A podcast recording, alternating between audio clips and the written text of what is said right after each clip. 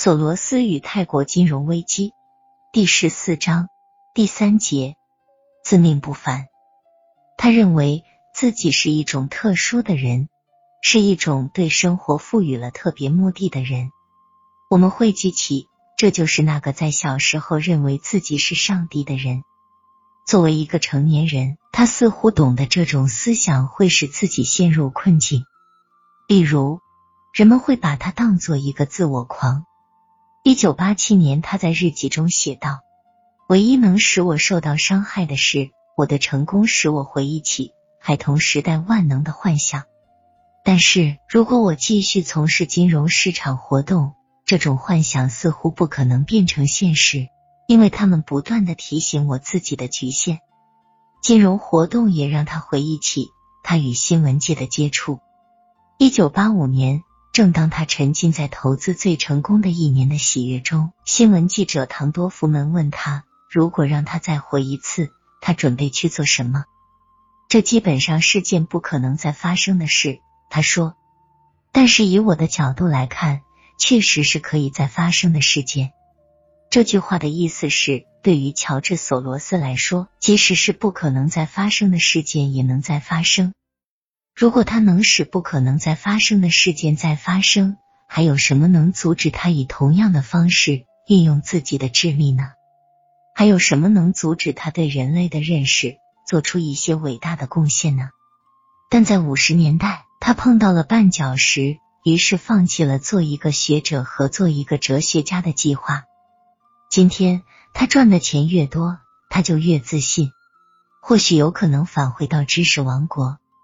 正因为有这些想法，他发明了关于认识论、关于历史、关于金融市场的理论。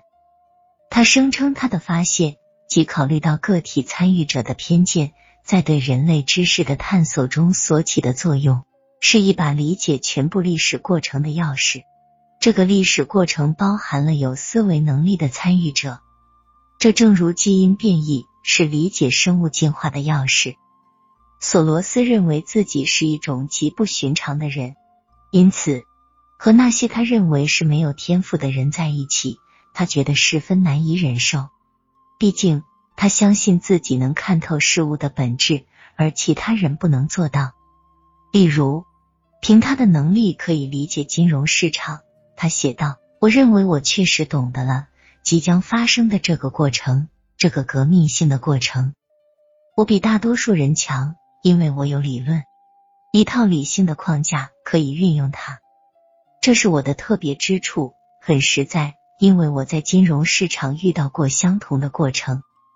至于其他那些试图探索市场的人，我对那些职业化的投资者的才智评价非常低。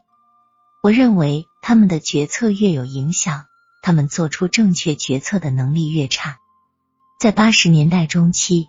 吉米马丘茨在与索罗斯共事时，很清楚的看到了这一点。他这种观点深入骨髓，认为自己了解情况的能力要比别人强。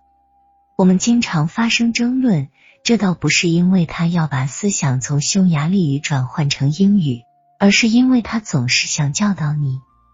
他很清楚，他不能很快让你接受他的教导。他有这种感觉，一旦他了解了什么事情。他就好像是在和上帝谈话。对某事的发生，他是如此的自信。当事情不是以这种方式发生时，他可能感到极为惊奇。而如果事情是按他的设想发生的话，那就只不过是本来应该如此。